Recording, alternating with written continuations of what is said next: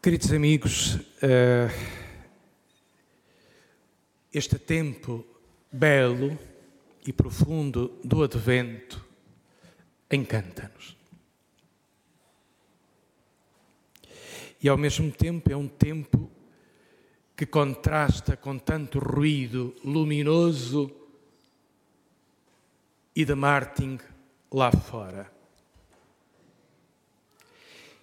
Liturgicamente é um tempo de contenção, de concentração. No essencial, de concentração na consciência. E no que é importante na vida.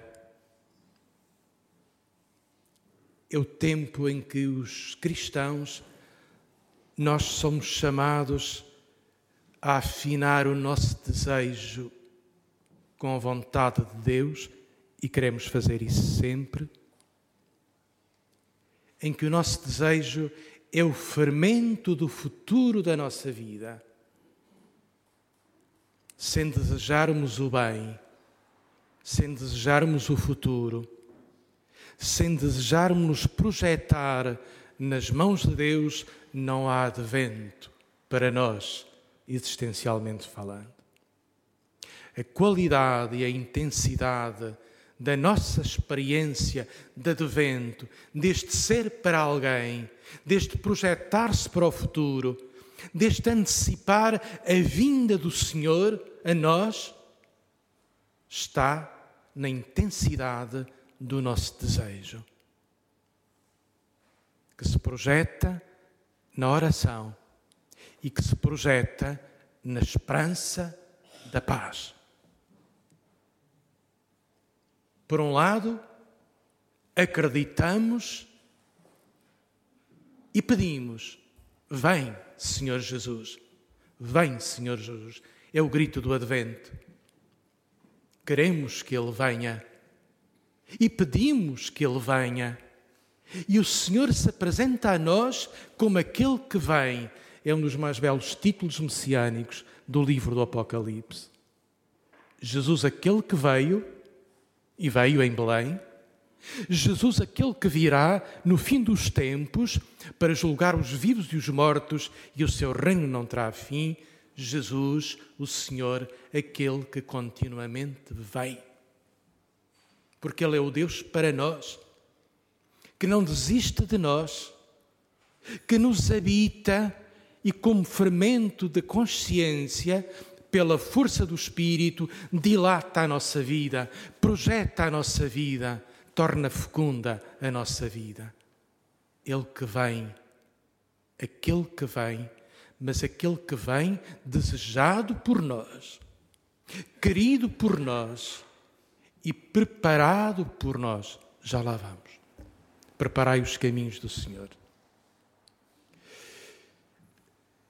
Texto do profeta Isaías é de uma beleza impressionante. É dos textos mais poéticos, mais poéticos da Escritura. Mais utópicos também. Mais sonhadores.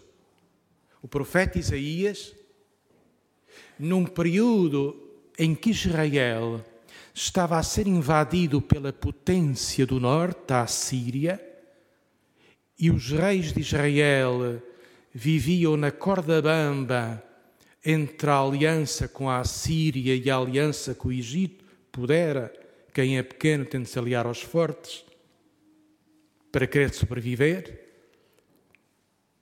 E digamos, esta oscilação da aliança política é denunciada pelo profeta. Trocais a segurança com o Egito ou com a Síria em vez de colocar o coração no Deus fiel à aliança, do Deus que vem e que está convosco. E há ali uma crise dinástica. O rei, o rei governante, não conduz o povo na justiça. Oscila numa ambiguidade de liderança ora com uns, ora com outros, ora favorecendo a Síria, ora favorecendo o Egito. E entramos na beleza do texto de hoje. Da raiz, está aqui uma raiz a simbolizar isso, da raiz profunda de Jessé brotará um rebento. Digamos, a raiz é, está aqui significada no antepassado, porque a descendência está em risco. E então, por vezes, temos de recuar à nossa origem, temos de recuar às nossas raízes para começar de novo. E é uma beleza tão profunda, espiritualmente falando. Precisamos, por vezes, de afundar, de nos afundar na nossa identidade invisível, consciente e inconsciente, no silêncio das nossas profundidades existenciais na aridez até da nossa consciência e do nosso vazio interior para podermos progredir e rebentar de novo.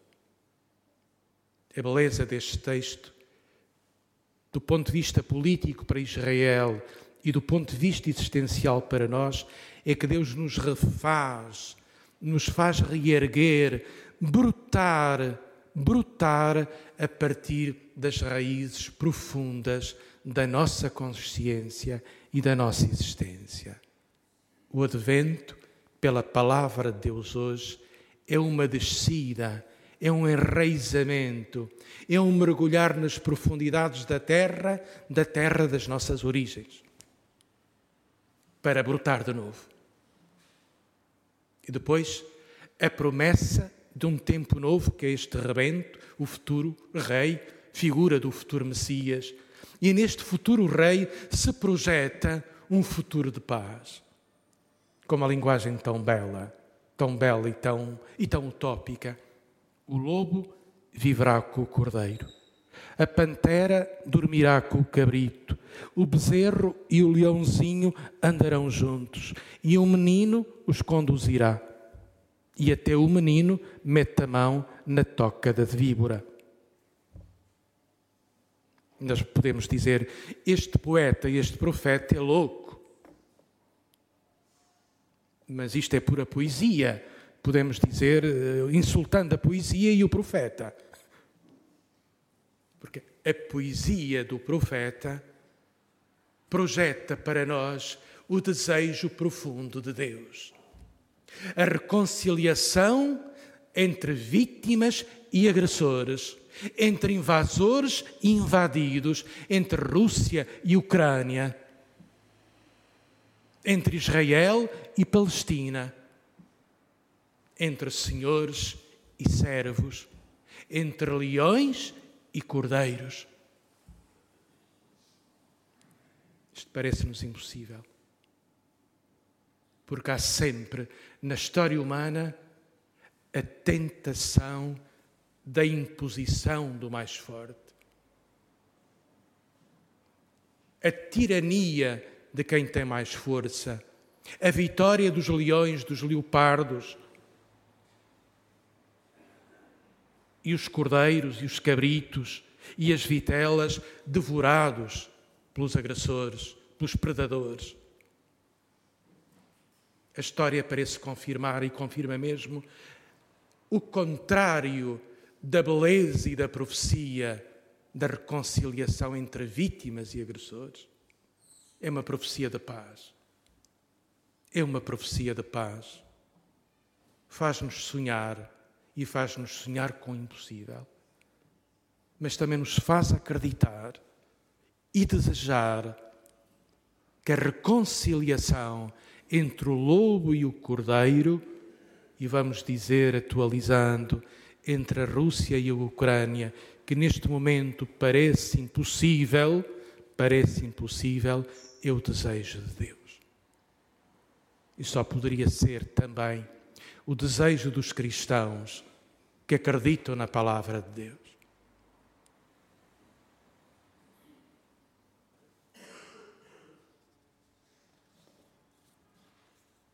João Batista. É das figuras que eu mais admiro mas ao mesmo tempo direi que não queria por companheiro.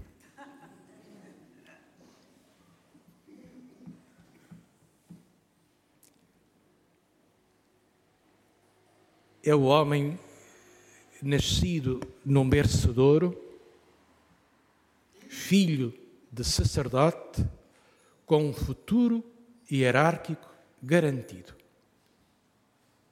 Pertenceria, por origem, às classes mais altas de Jerusalém. O pai era da elite dos sumos sacerdotes.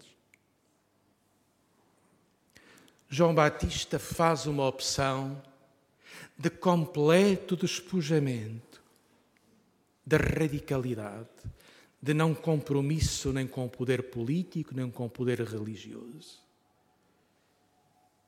Veste com uma forma completamente, vamos, vamos dizer, selvagem, com vestes, eh, com pelos de animais. Uma, uma, uma alimentação sóbria, sem compadrio, sem alianças com ninguém. Vai para o deserto, porque no deserto Deus falou ao seu povo. E o deserto é o lugar da renovação da aliança. E no deserto atreve-se a dizer: Preparai no deserto os caminhos do Senhor. Este devolver o povo, a fé, a experiência com Deus a uma radicalidade, a um recomeço verdadeiramente novo, autêntico, radical.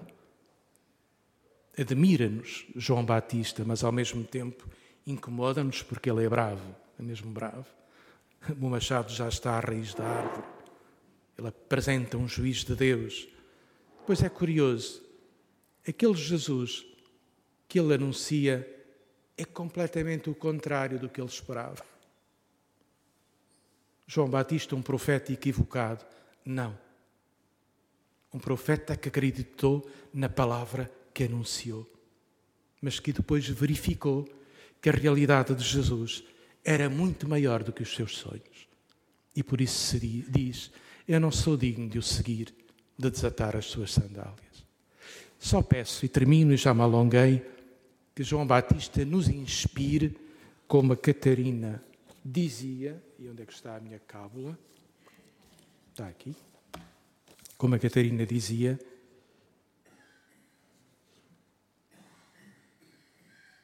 pede-nos que aceitemos o desconhecido sem reservas. É a disponibilidade interior para as veredas que todos os dias estão por endireitar. E a nossa vida é cheia de veredas tortas. Endireitar as veredas com coragem humilde em cada dia, sem desânimo e sem GPS, sem manual de instruções, porque cada dia nos dirá nos, nos colocará caminhos novos imprevisíveis. Digamos, esta é a profecia de João Batista para este dia e para o nosso tempo.